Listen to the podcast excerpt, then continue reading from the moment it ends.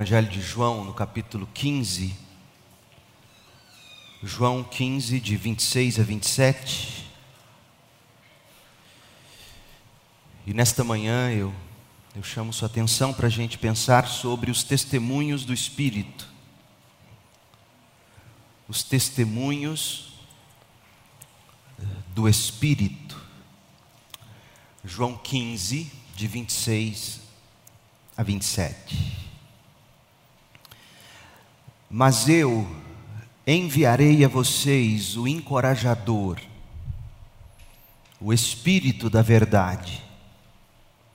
Ele virá do Pai e testemunhará a meu respeito. E vocês também devem testemunhar a meu respeito, porque estão comigo desde o início. Essa é a palavra do Senhor.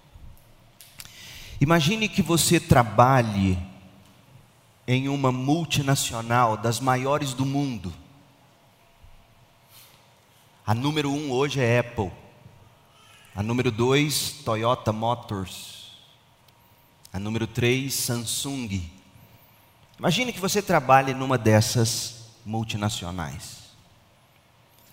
O CEO da empresa manda uma mensagem para você agora vibra seu celular, você não vai olhar, mas ele te manda uma mensagem, termina o culto, você abre o WhatsApp e está lá. O CEO da empresa te escreveu: Tenho acompanhado de perto o seu trabalho, estou muito satisfeito. Reúna-se comigo em São Paulo Quero você cooperando comigo na direção dos negócios. Até breve. Como é que você se sentiria? Entusiasmado? Ora, meu povo, qualquer um explodiria de alegria recebendo uma mensagem assim. Quão mais feliz, quão mais realizado, quão mais pleno você, crente, deveria se sentir, sabendo que o Deus eterno e soberano, o Criador dos céus e da terra, portanto, infinitamente maior do que Apple, Toyota Motors, Samsung e as demais, o Criador de todas as coisas, em Cristo Jesus, designou você colaborador dele para levar o evangelho da salvação a este mundo. Mas onde foi que Deus declarou que, que você e eu em Cristo fomos designados cooperadores de trabalho com Ele nesta tarefa? A passagem bíblica a qual me refiro é 2 Coríntios 6. Abra lá, 2 Coríntios 6, versículo 1. Paulo escreveu assim: como cooperadores de Deus. Cooperadores de Deus. Suplicamos a vocês que não recebam em vão a graça de Deus. O embrião dessa ideia de Paulo, de onde Paulo tira, digamos, a, essa ideia de que Deus nos fez cooperadores dele. O embrião dessa ideia está nas palavras de Cristo. No meio do discurso de despedida de Jesus, discurso que nós estamos estudando no Evangelho de João, que iniciou no capítulo 13 de João e terminará no 17. Ao instruir seus discípulos a respeito da vinda do Espírito Santo, o encorajador, o consolador, neste contexto, Deus disse em Cristo Jesus que nós somos seus cooperadores. Nós lemos isso. Eu não sei se você prestou atenção, mas veja de novo, João 15, 26 e 27. Diz assim: Mas eu, o Filho, Cristo Jesus, eu enviarei a vocês o encorajador, o Espírito da Verdade. O Pai enviou o Filho, o Filho e o Pai enviam ou enviaram o Espírito. Ele virá da parte do Pai. Veja, o Pai enviou o Filho, o Filho e o Pai enviaram o Espírito Santo, e, e ele fará o que? Ele, o Espírito Santo, testemunhará a meu respeito. E aí vem o verso 27. E vocês também devem testemunhar a meu respeito, porque estão comigo desde o início. O povo de Deus é, é justamente a combinação desses dois testemunhos o do Espírito, verso 26, e o nosso testemunho, verso 27. Por mais estranho que possa parecer, é a combinação desses testemunhos que Deus usa para exaltar a Cristo e atrair homens e mulheres para a salvação eterna. Em Cristo, empoderados pelo Espírito, nós somos cooperadores de Deus na salvação dos homens. Entretanto, para que não nos orgulhemos de ser cooperadores de Deus, porque quem não se orgulharia de ser o cooperador número um do CEO da Apple ou da Samsung? É de fazer alguém estufar o peito e, e portas seriam incapazes de conter tamanho orgulho e, e realização, para nós não nos ufanarmos, para nós não nos orgulharmos de ser cooperadores de Deus. Observe que o Senhor Jesus mencionou o testemunho do Espírito primeiro, verso 26. E só depois, consequentemente, Jesus mencionou o nosso testemunho, verso 27. Trocando em miúdos, o nosso testemunho é necessário, imprescindível. Não crerão se não ouvirem nossa pregação, Romanos 10. É imprescindível o testemunho verbal dos crentes. Deus salva os seus eleitos através da pregação dos crentes. Mas a pregação dos crentes é impotente sem a presença ativa, sem a presença sobrenatural do próprio Espírito de Deus. É imprescindível o testemunho do crente, a voz do crente pregando, é imprescindível, mas ela é impotente sem o Espírito Santo. Somente o Espírito Santo poderá regenerar o coração. O que é regenerar? É regerar, é gerar de novo o coração morto pelo pecado. Somente o Espírito pode regenerar o coração. Somente o Espírito pode iluminar a mente obscurecida pela depravação total do ser humano caído no pecado. Somente o Espírito Santo pode transformar a vontade rebelde do homem para que o homem receba Jesus Cristo como Senhor e Salvador. Foi exatamente isso que Jesus ensinou a Nicodemos a respeito da supremacia do Espírito Santo. Veja, veja comigo em João 3. João 3 de 5 a 8. Leia comigo. Acompanhe na sua Bíblia. Jesus respondeu a Nicodemos: Eu lhe digo a verdade, Nicodemos. Ninguém pode entrar no reino de Deus sem nascer da água e do espírito. Os católicos romanos tomam esse texto para dizer que regeneração acontece no batismo o batismo, a regeneração batismal, porque Jesus está falando aqui de nascer da água. Mas a menção que Jesus faz aqui é ao profeta Ezequiel, no capítulo 36, de 27 a 28. Nascer da água significa É, é, é, Jesus fazendo menção ao que a lavagem pela água significava, a lavagem do pecado, ou, em termos teológicos, é impossível entrar no reino de Deus se você não for lavado do pecado ou se você não for justificado. Então, se você quiser entender como os protestantes, os batistas, os presbiterianos, os protestantes de modo geral, como eles sempre entenderam nascer da água, coloque aí do lado Ezequiel 36, de 27 a 28.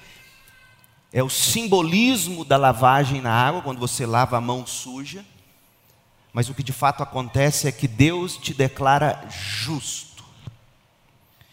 E do Espírito, nascer da água, ser justificado, ser lavado, e do Espírito, ser transformado, ser regenerado. Então Jesus diz: Olha, ninguém vai entrar no reino de Deus se não for justificado, se não for regenerado. E aí ele explica como isso acontece. João 3,6. Os seres humanos podem gerar apenas vida humana. Os que são nascidos da carne são da carne. Em outras palavras, os seres humanos podem gerar apenas vida humana.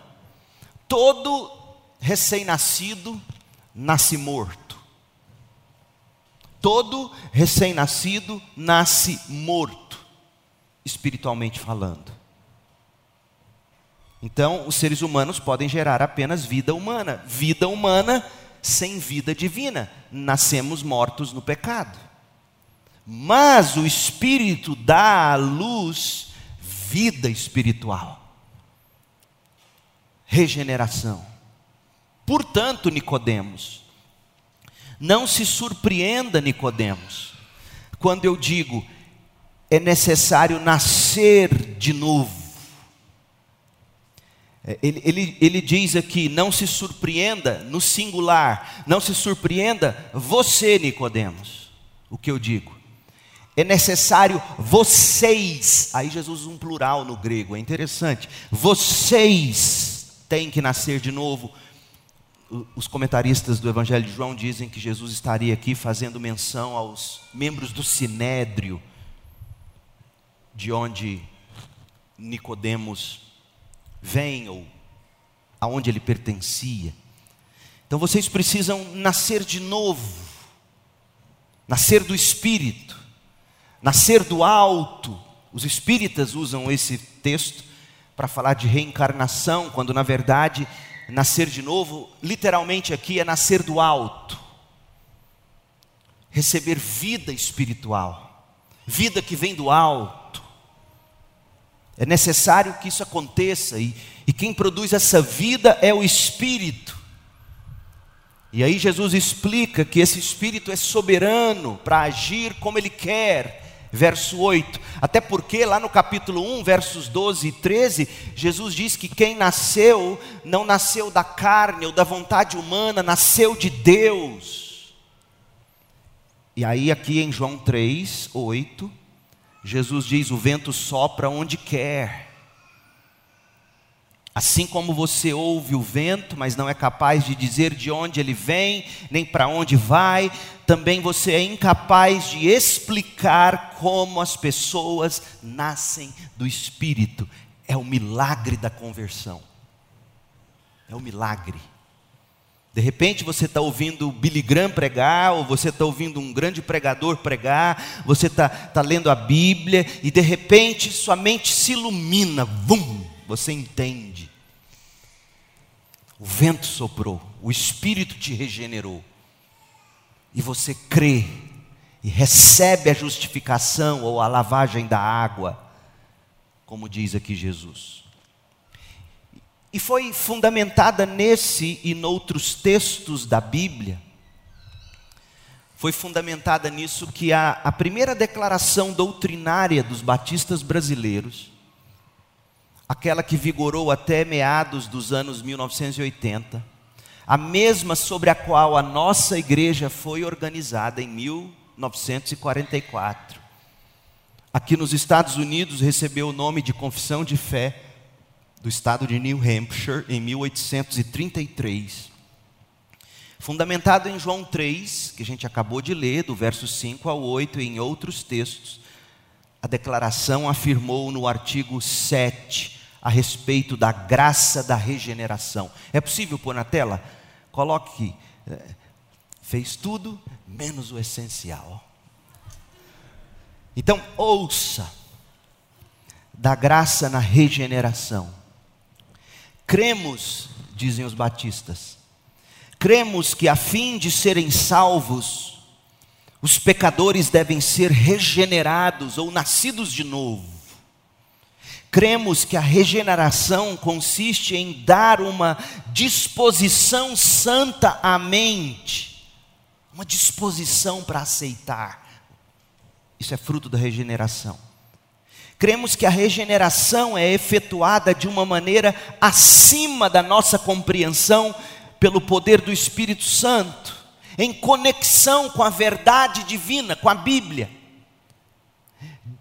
de maneira a assegurar nossa obediência voluntária ao Evangelho. E que a evidência da regeneração aparece nos santos frutos do arrependimento, da fé e da novidade de vida. Oh, meu povo, historicamente assim creram os batistas. O Espírito Santo nos faz nascer de novo, nos regenera, coloca em nós uma, uma disposição para ouvir e crer. Sem essa disposição, nós vamos pregar, pregar, pregar, e você vai malhar em ferro frio. E essa disposição que o Espírito dá, faz com que sua vontade, que outrora era rebelde, insubmissa, essa vontade agora se rende com alegria. Você é, literalmente falando, seduzido pelo Espírito de Deus como a maior delícia desse universo, Cristo Jesus. E aí você se rende a Ele com arrependimento, fé e passa a viver em novidade de vida. Mas infelizmente, se você pegar a declaração doutrinária atual, você verá o inverso disso.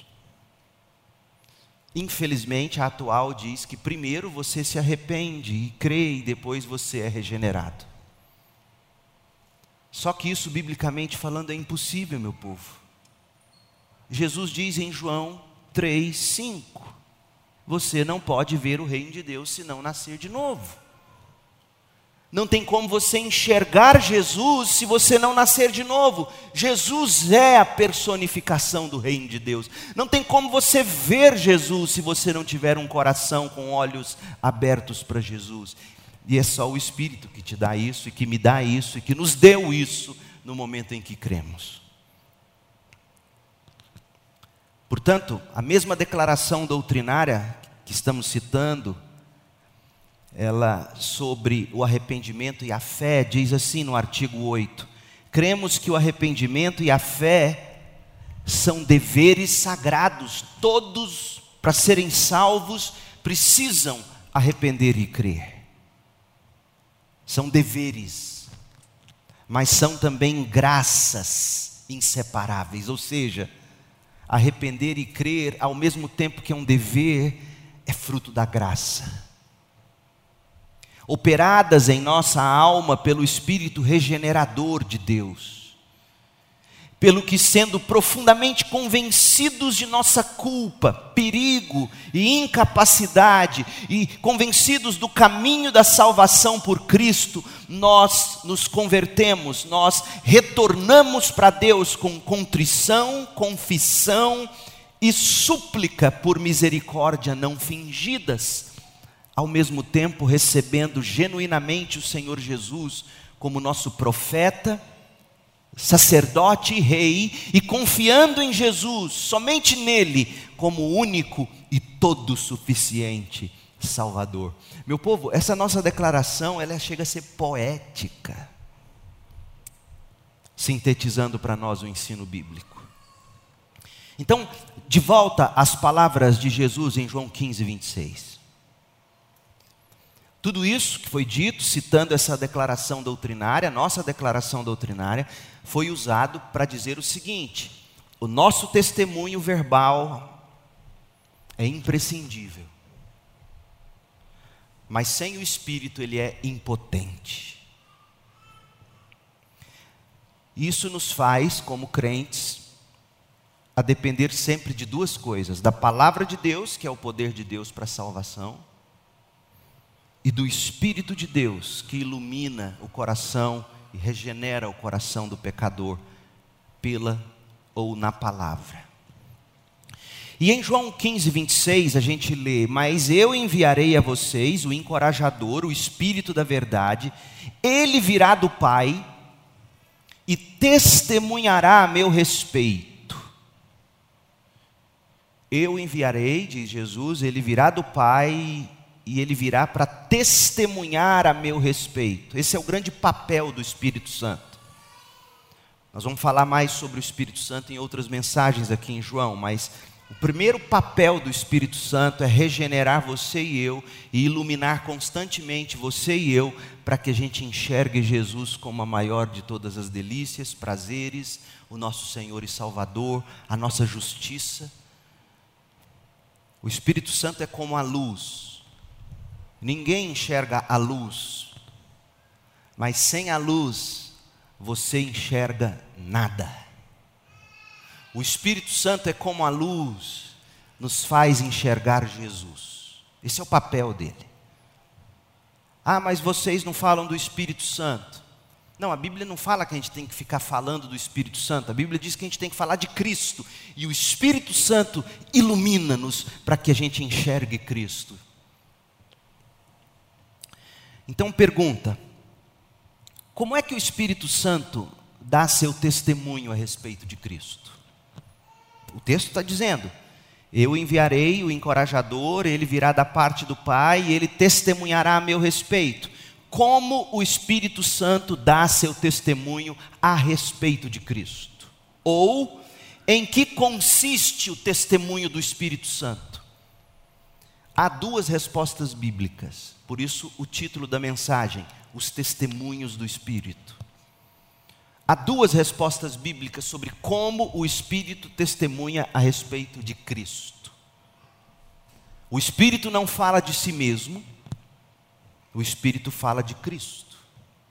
Duas respostas. Primeira, o testemunho do Espírito Santo dirigindo, inspirando a escrita dos livros da Bíblia é o que os teólogos chamam de o testemunho escrito do Espírito Santo. O segundo testemunho é o testemunho do Espírito iluminando essas verdades escritas, essas verdades objetivas, essas verdades externas, no coração de cada cristão que lê a Bíblia. É o que os teólogos chamam de testemunho interno do Espírito. Então você tem dois testemunhos do Espírito o escrito, a Bíblia, é o testemunho do Espírito Santo sobre Deus Pai, sobre Deus Filho, sobre a própria tarefa, função ou missão do Espírito. O testemunho escrito, a Bíblia, e você tem o testemunho interno, o nosso coração iluminado sempre que entramos em contato com a Bíblia. Os dois testemunhos do Espírito. Vejamos o testemunho escrito do Espírito o testemunho escrito do Espírito. Meu povo, essa mensagem é tão importante em dias como os que a gente vive, quando as pessoas querem ter espiritualidade ou buscam a espiritualidade com Deus sem a palavra escrita, porque dizem que a letra mata, e buscam experiências com Deus no Espírito, sem a letra da palavra. Isso não é cristianismo. Eu não estou exagerando não é cristianismo. Porque o próprio Jesus diz lá em João 6 que suas palavras são espírito e são vida. Espírito e vida vêm da palavra de Deus. O testemunho escrito do Espírito. Então, quando, quando você senta aqui e a gente juntos estuda a Bíblia por um longo período, Na verdade, nós estamos nos expondo ao Espírito de Deus, dependendo dele para que ele ilumine a nossa mente nessa Bíblia e a gente viva a vida cristã. O testemunho escrito do Espírito, a, a direção, a iluminação do Espírito na escrita da Bíblia, isso está claro, isso está atestado aqui em João de 13 a 17, sobretudo nos capítulos 14 e 16. Tendo dito que o Espírito testemunharia a seu respeito, Jesus dizendo isso, João 15, 26. Ouça o que ele diz no capítulo 16. Ele declarou explicitamente o seguinte, João 16, 13: Quando vier o Espírito da verdade, então existe a verdade, não uma entre outras verdades, existe a verdade. Quando vier o Espírito da verdade, o Espírito da verdade os conduzirá a toda a verdade. O Espírito não falará por si mesmo.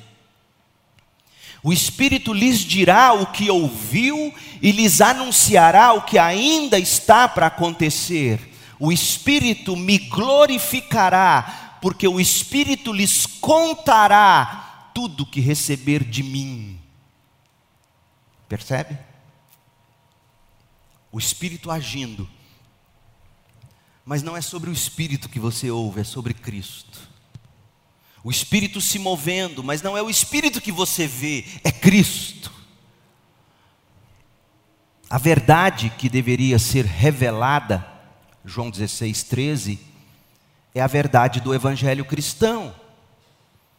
E o Evangelho cristão está enraizado na vida e na obra de Cristo.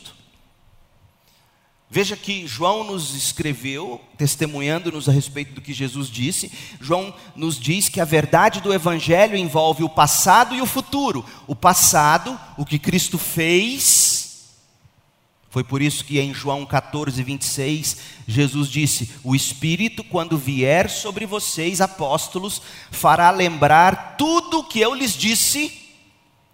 A palavra de Jesus explicando a razão da vida dele, como ele veio, para que ele veio, como ele morreu, por que ele morreu, a palavra explicando a vida e o ministério de Jesus. Então Jesus diz em João 14, 26: Quando o Espírito vier, ele vai lembrar vocês, apóstolos, de tudo que eu lhes disse sobre a minha vida e a minha obra. Mas o espírito do Evangelho envolve também o futuro, o que Cristo fará, e por isso que Jesus disse em João 16, 13: O Espírito, quando vier sobre vocês, lhes anunciará o que ainda está para acontecer. A nossa fé é espírito dependente, mas Cristo centrada. A nossa fé depende do Espírito e é centrada em Jesus. Importante, esse testemunho escrito do Espírito faz uma referência especial ao papel oficial dos apóstolos e também dos profetas como destinatários. Os apóstolos e os profetas foram os destinatários, aqueles que receberam a revelação de Deus. Aqueles que escreveram essa revelação para nós, aqueles que preservaram e passaram de geração em geração até chegar a nós. É o que está dito em 2 Timóteo 3,16. Abra lá. O testemunho do Espírito. 2 Timóteo 3,16: toda a escritura é inspirada por Deus e útil. A escritura é inspirada, ela é expirada no sentido de soprada. Paulo está dizendo que a Bíblia é a expiração de Deus. Você, você inspira e expira. A Bíblia é a expiração de Deus vem de Deus, não vem do fôlego dos profetas, não vem do fôlego dos apóstolos, vem do fôlego do próprio Deus, e sendo inspiração ou inspiração de Deus, essa Bíblia é útil para quê? Para nos ensinar o que é verdadeiro. Então a Bíblia é o único livro confiável em todas as questões de fé e de existência. A Bíblia é útil para nos ensinar o que é verdadeiro e para nos fazer perceber o que não está em ordem na nossa vida. Então é pela Bíblia que a gente mede a nossa vida, é pela Bíblia que a gente faz autoavaliações. Pelos parâmetros bíblicos, ela, ela revela o que está certo, o que está em desordem, ela traz a verdade, e aí o que ela faz? Ela nos corrige quando erramos e nos ensina a fazer o que é certo. Deus usa a Bíblia para preparar e capacitar seu povo para toda boa obra. Na mesma esteira do que Cristo falou, e Cristo disse o quê? O Espírito vai fazer vocês lembrar, o Espírito vai dizer o que vocês deverão escrever e vocês escreverão. Então veja que o papel do Espírito Santo na vida dos profetas e dos apóstolos não foi iluminar a criatividade deles, foi fazê-los lembrar daquilo que os olhos deles testemunharam, os ouvidos ouviram e eles deveriam escrever. O Espírito não trouxe criatividade para os apóstolos e profetas escreverem o que quisessem. Isso é importante porque muita gente diz para nós o que? Ah, a Bíblia é um papel como outro qualquer. No papel cabe qualquer coisa. Não é assim que o povo diz? Mas quando o próprio Jesus diz que o Espírito os faria lembrar, e não o Espírito os fará criar, o Espírito vai lembrar vocês, o Espírito vai dizer a vocês o que vocês deverão escrever. Não dependeu da criatividade dos apóstolos, não dependeu da intuição dos profetas, não foi fruto da cultura dos dias dos profetas e dos apóstolos, o que nós temos na Bíblia. Sim, eles viveram em determinadas culturas, mas a palavra de Deus veio como palavra de Deus pela iluminação do Espírito. E Pedro entendeu isso. Paulo entendeu, a gente leu, 2 Timóteo 3, e Pedro também entendeu. Porque Pedro também ouviu esse ensino de Jesus em João 14 e 16 que a gente está estudando. E olha como Pedro escreveu, 2 de Pedro 1,19. Além disso, temos a mensagem que os profetas proclamaram, o Antigo Testamento, que é digna de toda confiança. Prestem muita atenção ao que eles escreveram, pois suas palavras são como lâmpada que ilumina num lugar escuro. Veja que palavras são luz Crente, não deixa ninguém te dizer nesse sentido que a letra mata. Não é cristianismo isso. Palavras são luz que iluminam na escuridão. Tem gente que prefere viver nas sensações da escuridão do seu próprio coração e chama isso de espiritual. A Bíblia chamaria isso de depravação. As palavras são como lâmpada que ilumina num lugar escuro, até que o dia clareie e a estrela da manhã brilhe no coração de vocês. Acima de tudo, saibam que nenhuma profecia nas Escrituras surgiu do entendimento do próprio profeta. A Almeida Revista Atualizada diz: nenhuma palavra das profecias da Bíblia foi de particular elucidação nem da iniciativa humana. Esses homens foram inspirados, impulsionados pelo Espírito Santo e falaram da parte de Deus. Oh, meu povo, valorize sua Bíblia. Isso coloca a Bíblia em uma categoria distinta, porque a Bíblia não é como os outros livros a Bíblia não é um livro qualquer. Ora, é verdade que se nós falarmos apenas em um nível humano, de vez em quando autores humanos são o que podemos escolher chamar de inspirados, entre aspas. Ou seja, Eles, esses autores humanos lidaram com alguma questão e de repente chegaram a uma ótima solução e escreveram tudo de um modo tão excepcional o que eles desejavam dizer, eles colocaram no papel uma ideia brilhante. Mais tarde, quando a gente lê o que eles escreveram, a gente fica tão impressionado que a gente diz: "Meu Deus, fulano estava inspirado quando ele escreveu isso". A gente diz isso. Não é verdade que essas coisas acontecem? A pessoa prega e você diz: Meu Deus, ele estava inspirado. Entretanto, esse é um modo aleatório de empregar o termo inspiração. Não é desse tipo de inspiração que a gente está falando quando a gente diz que a Bíblia é inspirada. Quando a gente fala da Bíblia sendo inspirada, nós queremos dizer que de uma maneira única, sobrenatural, o Espírito Santo desceu sobre os autores humanos para que o que eles escrevessem fosse o que Deus realmente desejava que eles escrevessem. Tanto no todo, no todo da Bíblia, quanto em suas partes. Inspiração plena é isso que torna a Bíblia distinta, é isso que torna a Bíblia divina, é esse o testemunho escrito do Espírito. O que nós temos na Bíblia, no papel escrito, é testemunho do Espírito. Ler a Bíblia é espiritual.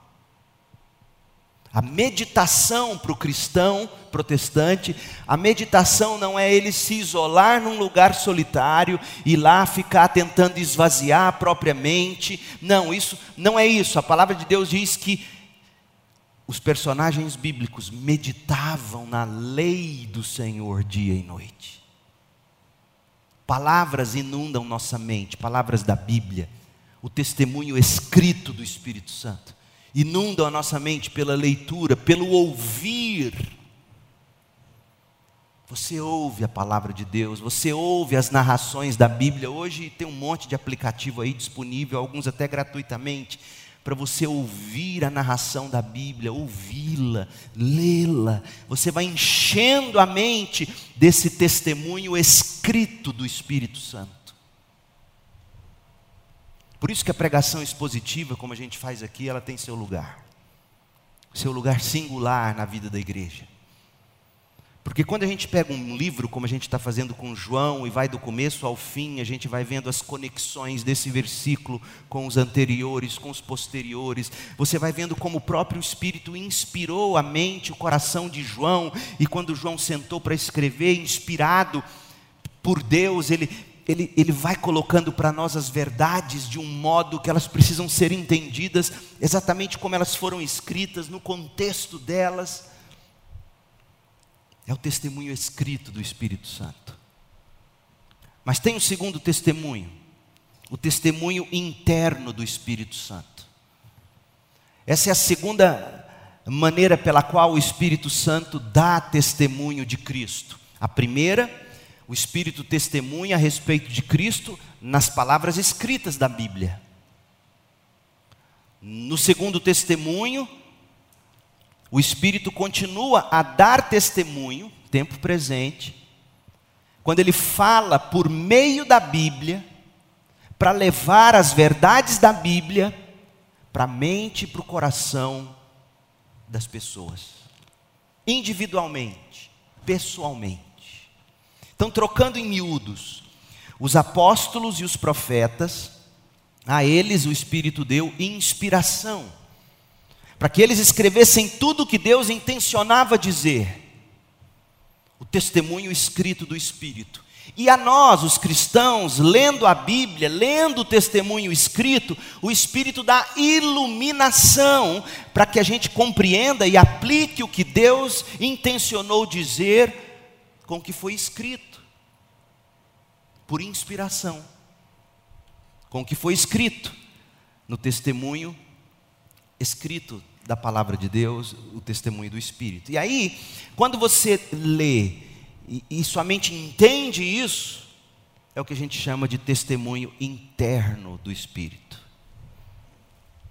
A experiência dessas duas realidades, inspiração dos autores bíblicos e iluminação do leitor da Bíblia. Então, essas, essas duas realidades, esses dois testemunhos do Espírito, é o que estava no cerne, é o que era fundamental na reforma protestante iniciada por Lutero lá em 1517, e que este ano, se vivermos até lá, dia 31 de outubro, completará 504 anos. Quando os reformadores falaram da autoridade única das Escrituras, eles falaram do sola Escritura, somente as Escrituras. Só que preste atenção, isso significava mais para eles do que a simples ideia de que Deus havia se revelado decisivamente aos homens por meio da Bíblia. Sola Escritura não é apenas que Deus se revelou decisivamente aos homens por meio da Bíblia. O novo elemento não era que a Bíblia, dada a nós por Deus pelo testemunho escrito do Espírito, fala a todos com a autoridade do próprio Deus. Os católicos romanos criam e creem nisso, tanto quanto os reformadores. O novo elemento que a reforma protestante trouxe, preste atenção, era a crença dos reformadores, substanciada pelo ensino explícito da Bíblia e pela própria experiência pessoal deles, de que a Bíblia interpreta a si mesma para o povo de Deus, de dentro do coração de cada crente. O testemunho do Espírito. E isso porque o Espírito não cessou de falar através da Bíblia ao coração do crente. Foi essa redescoberta que libertou os reformadores de uma dependência imprópria e adoecida da interpretação dos bispos da igreja. Porque o que a igreja dizia e ainda diz, a católica romana, você precisa da Bíblia. Sim, claro. Mas você precisa da igreja para interpretar a Bíblia para você. Você precisa dos bispos, você precisa das tradições, você precisa dos concílios, você precisa dos decretos da Igreja Católica Romana. E essas coisas podem ter tido valor, gente, mas em última análise eram desnecessárias, porque Deus não só pode ensinar, como Deus também ensina seu povo sem intermediários. É o sacerdócio de todos os crentes doutrina cara para nós batistas. Deus fala diretamente ao seu povo pela Bíblia, iluminando o coração do crente. E você por isso não precisa de bispos, de concílios, de tradições. Você precisa da Bíblia na mão e o Espírito iluminando o seu coração. Foi isso que explodiu na reforma protestante. E sabe o que me entristece? Eu ouço o testemunho de alguns de vocês que têm se juntado a nós de uns tempos para cá. O que me entristece é que há pastores hoje, protestantes, ou que se diriam protestantes, que dizem que a interpretação deles é absoluta e final, e que qualquer coisa diferente disso é insubmissão à autoridade do pastor. Meu povo, isso não é outra coisa senão o catolicismo romano, travestido de evangélico. Nós não precisamos. Sim, você precisa de pastores, de mestres que ensinam a Bíblia. Mas a palavra deles não é decisiva naquilo que eles contradizem as Escrituras. O que é essa atividade do Espírito de Deus interna? Os reformadores chamaram de testemunho interno do Espírito.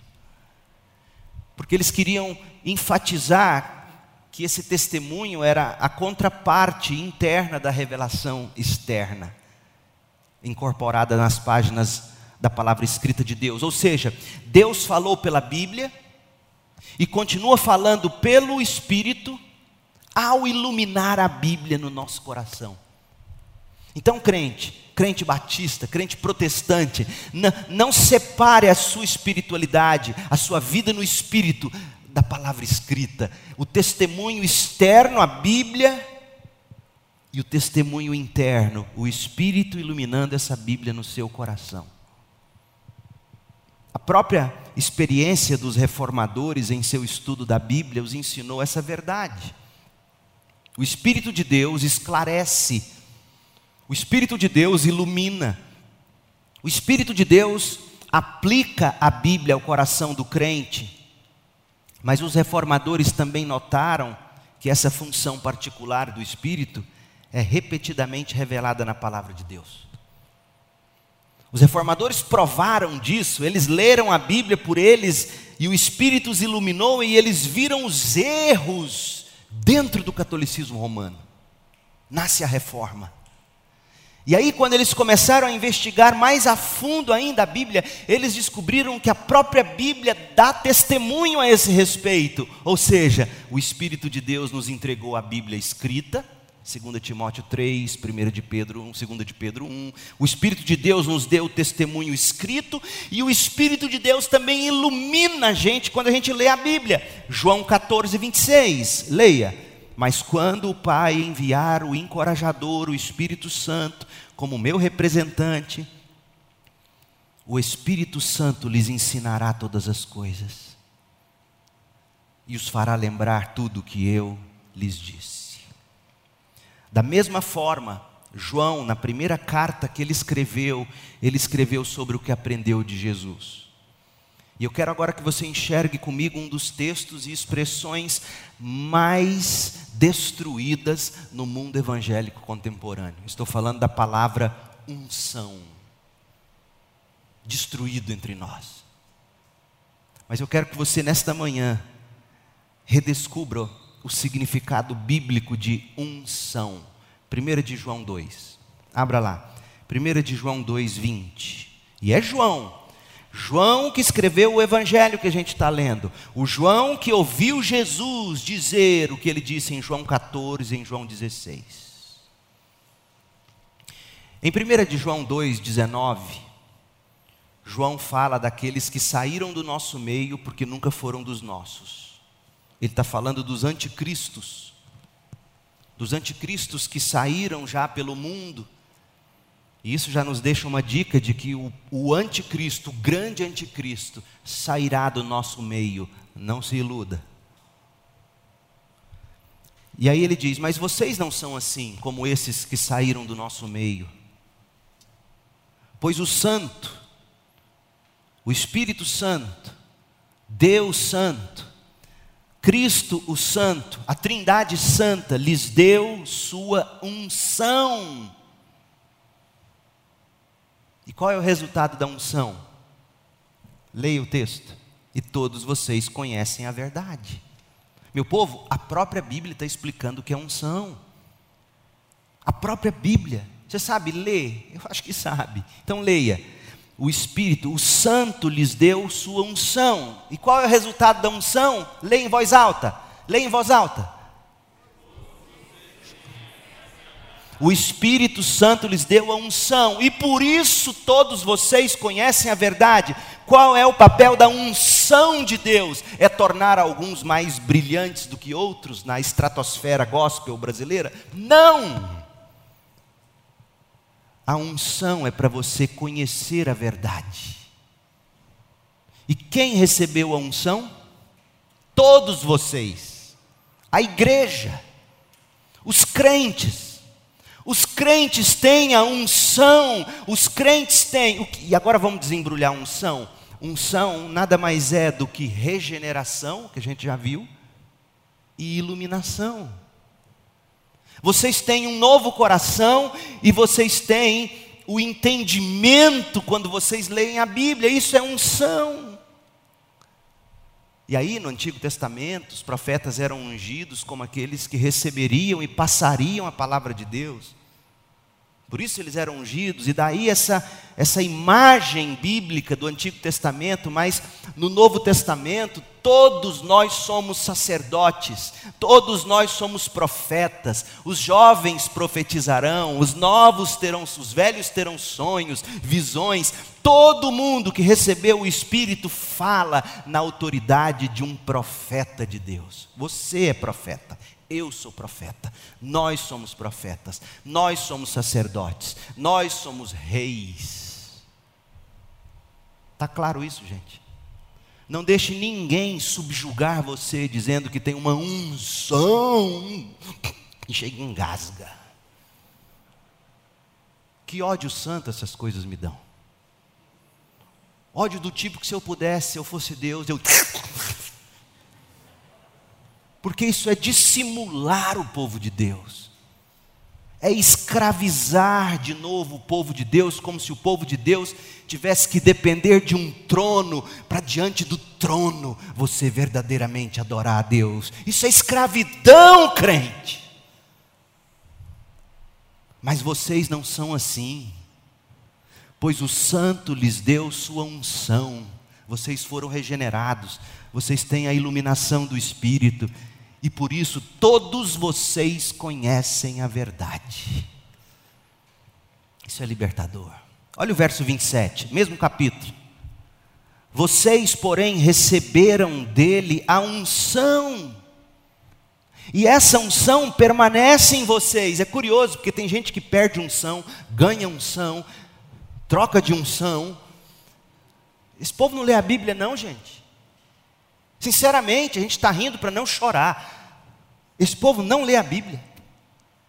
Vocês, porém, receberam dele a unção, e a unção permanece em vocês, de modo que não precisam que alguém lhes ensine a verdade. Vocês têm livre acesso pois o que a unção lhes ensina, o que, que a unção faz? A unção ensina. A unção não torna você um popstar, onde só de tocar em você, só de, de receber sua oração, não, não tem nada a ver com isso. Pois o que a unção lhes ensina é verdade e não mentira.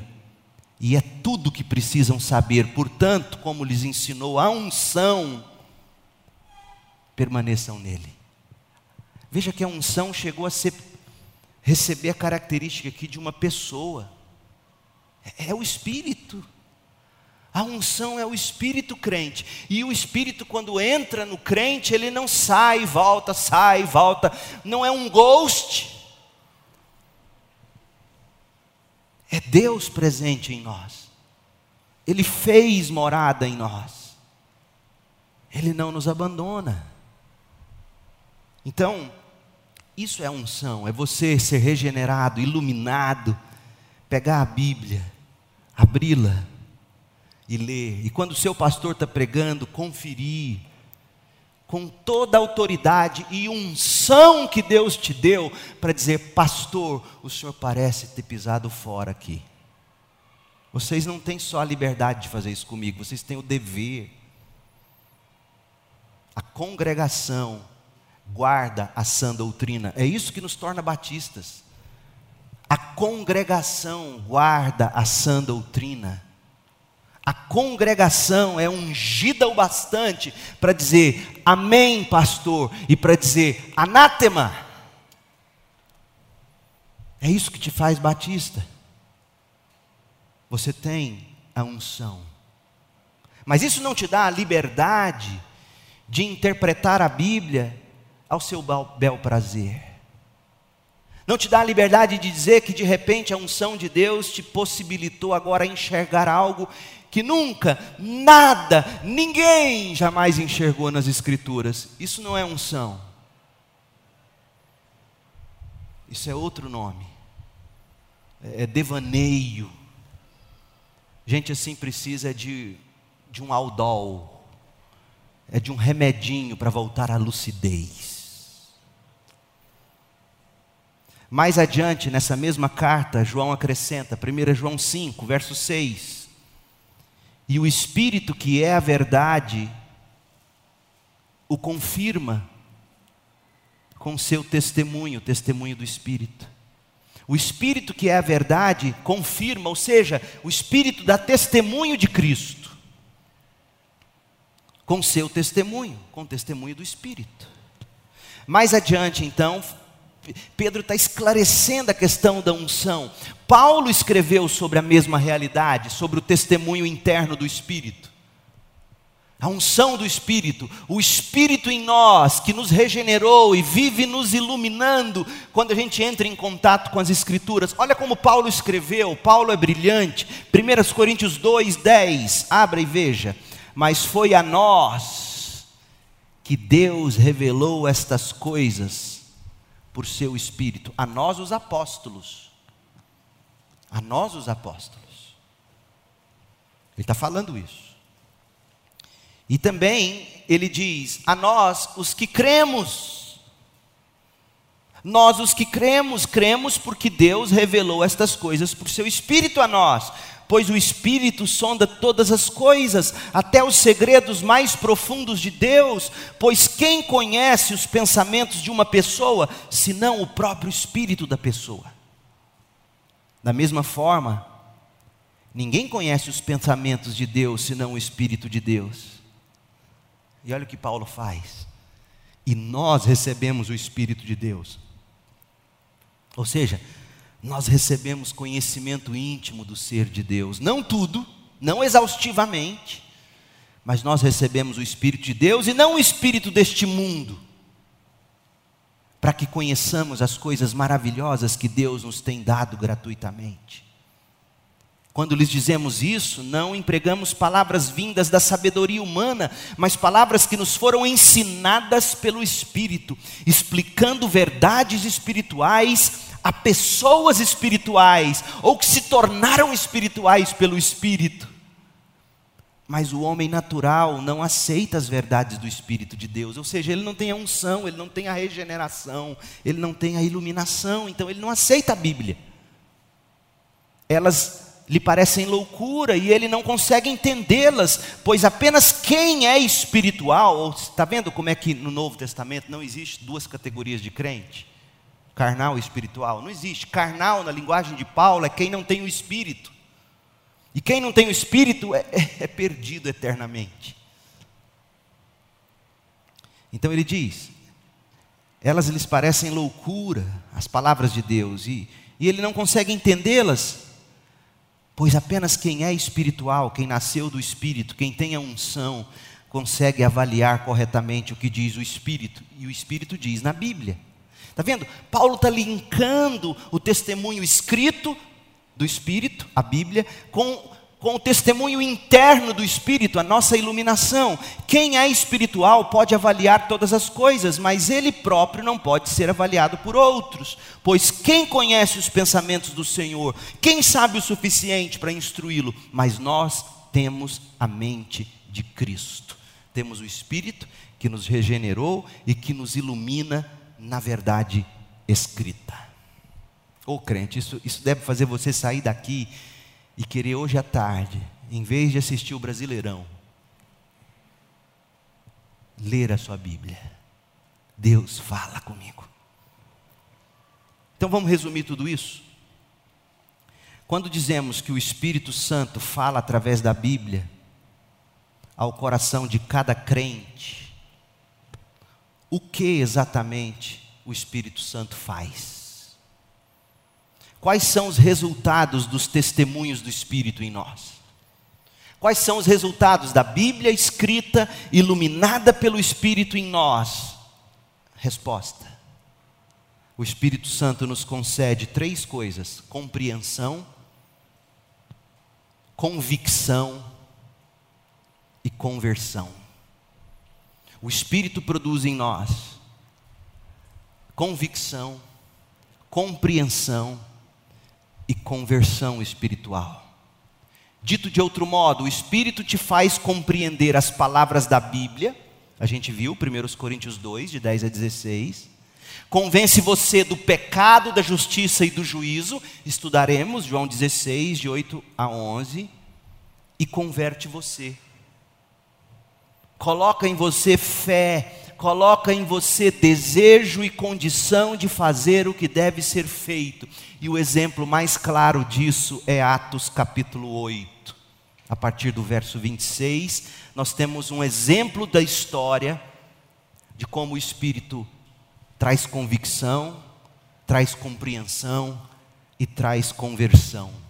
E a história do etíope, ele era um convertido ao judaísmo e tinha estado em Jerusalém para adorar a Deus. E lá na cidade santa, em Jerusalém, ele adquiriu um rolo contendo o livro do profeta Isaías.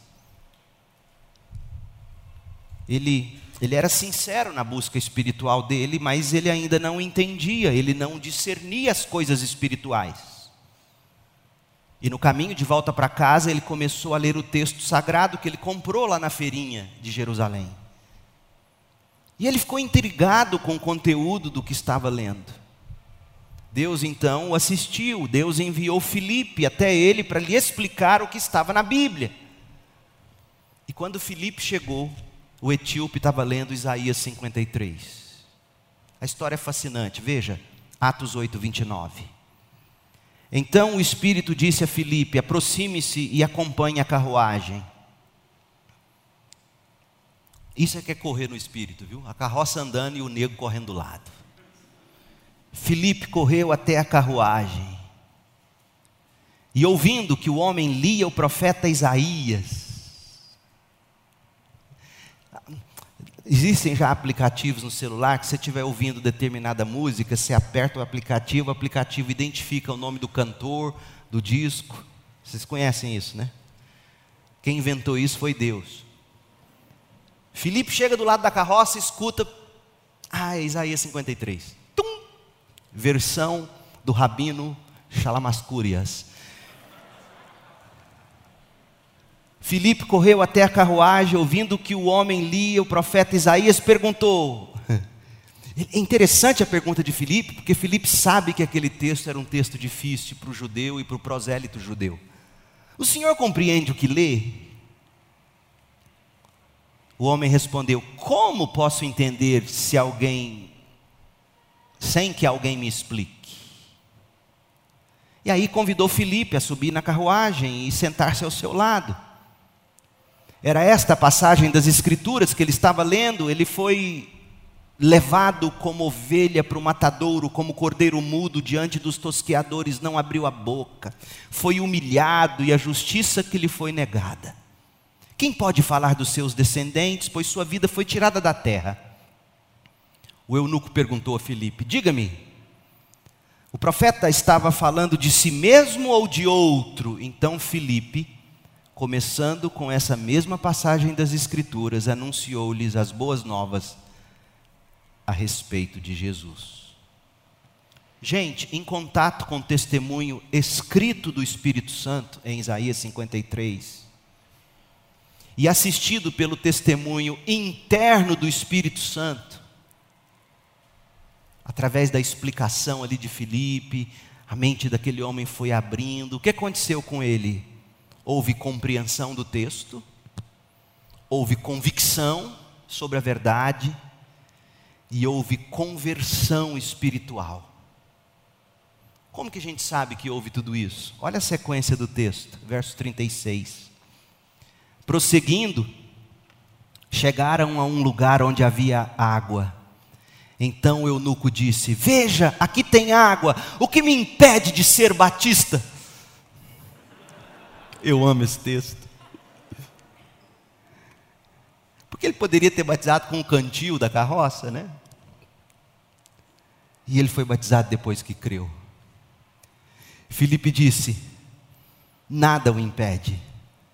Se você crê de todo o coração, eu nunca respondeu: Creio que Jesus Cristo é o Filho de Deus. Então mandou parar a carruagem. Os dois desceram até a água. E Felipe o imergiu, porque é isso que a palavra batismo significa, que é uma transliteração. Baptizo. E Felipe o afundou. E Felipe o mergulhou. Então, meu povo, estes são os frutos do testemunho, do testemunho escrito em contato com o testemunho interno do Espírito, a pessoa compreende, a pessoa adquire convicção, a pessoa se converte espiritualmente. O Espírito Santo, nessa manhã eu te pergunto, está testemunhando ao seu coração. Você entende que Jesus Cristo é realmente o Filho eterno de Deus, como Ele mesmo, pela Escritura, afirma ser? Você entende que Jesus Cristo morreu em seu lugar, o justo pelos injustos, para que ele pudesse te salvar do seu pecado? Você está convencido do pecado a ponto de se arrepender dele e está disposto a abandoná-lo? Você já chegou a se comprometer com Jesus? Converteu-se a Cristo? Se você disse sim a isso, então diga: Senhor, Senhor e Salvador Jesus Cristo, eu sou pecador, mas eu creio que tu és o Filho de Deus que morreu por mim. Aceite-me agora como um de seus filhos e ajude-me a segui-lo fielmente até o fim da minha vida. Diga isso, isso é conversão. Seu próximo passo é professar a fé pelo batismo e se unir à igreja. Essa é a obra produzida pelos testemunhos do Espírito Santo. Você recebe convicção, você recebe compreensão e você se converte espiritualmente. E eu concluo com Romanos 8,16. O seu espírito, o espírito de Cristo, o espírito de Deus, o seu espírito, confirma a nosso espírito que somos filhos de Deus. Arrependa-se e creia. Clame por salvação. Esse é o grande papel do Espírito na sua vida nessa manhã. Trazer você a Jesus com o coração quebrantado, humilde, e dizendo a Ele: Ó oh, Senhor, eu recebo como Senhor e Salvador da minha vida. E eu quero crescer no conhecimento da graça e do Senhor Jesus Cristo. E eu quero professar minha fé. E eu quero me unir à igreja.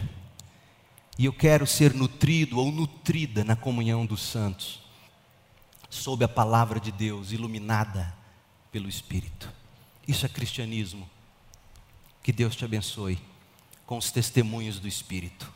Oremos. Ó oh Deus, em nome de Jesus, conceda, Senhor, conceda compreensão nessa manhã, conceda convicção nessa manhã, opere conversão nessa manhã. Nós dependemos do Teu Espírito, meu testemunho, minha voz, minhas palavras por importantes que sejam, são impotentes.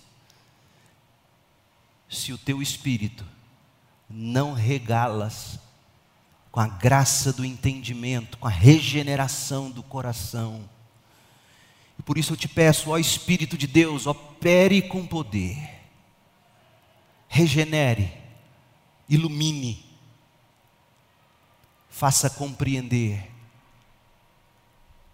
faça com que se converta. É no nome de Jesus que oramos, agradecidos. Amém.